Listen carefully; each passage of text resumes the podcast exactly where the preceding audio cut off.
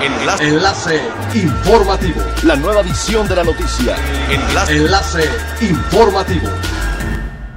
Buen día, les saluda Jocelyn Martínez. Este es el segundo resumen de las noticias más importantes que acontecen este 24 de agosto del 2020 a través de enlace informativo de frecuencia elemental.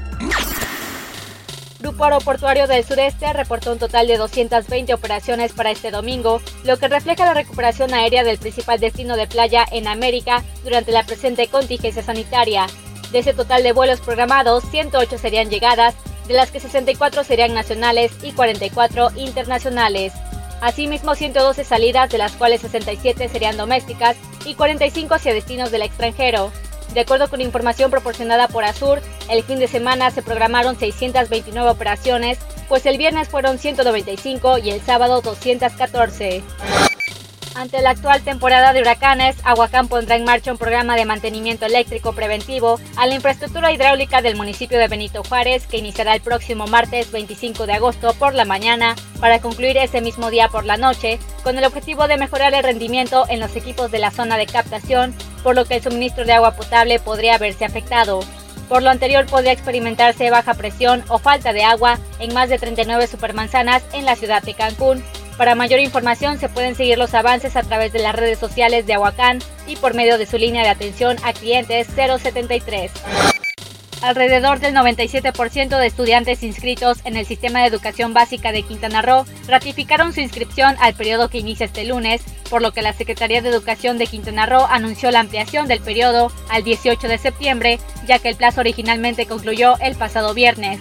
El presidente de la Asociación de Madres y Padres de Familia de Quintana Roo, Sergio Acosta, reveló que la preocupación es que todos los estudiantes regresen a las aulas y cuenten con apoyo de los paterfamilias para el proceso de enseñanza-aprendizaje. Es elemental tener buena actitud y mantenernos positivos, por ello también las buenas noticias son elementales. Para concientizar y apoyar a la población a utilizar el cubrebocas como medida de protección ante el COVID-19, la Confederación de Obreros y Campesinos concluyó con la entrega de 50.000 cubrebocas y ahora arrancarán con otros 25.000 más, así lo dio a conocer Mario Machuca, secretario del organismo.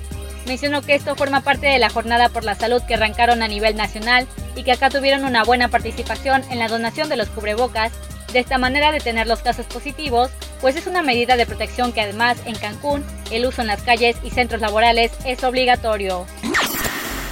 Siga pendiente de las noticias más relevantes en nuestra próxima cápsula informativa. No olvide seguir nuestras redes sociales en Facebook, Instagram y YouTube. Estamos como Frecuencia Elemental, en Twitter, arroba frecuencia-e y nuestra página web www.frecuenciaelemental.com se despide Jocelyn Martínez y no olvide que es elemental estar bien informado.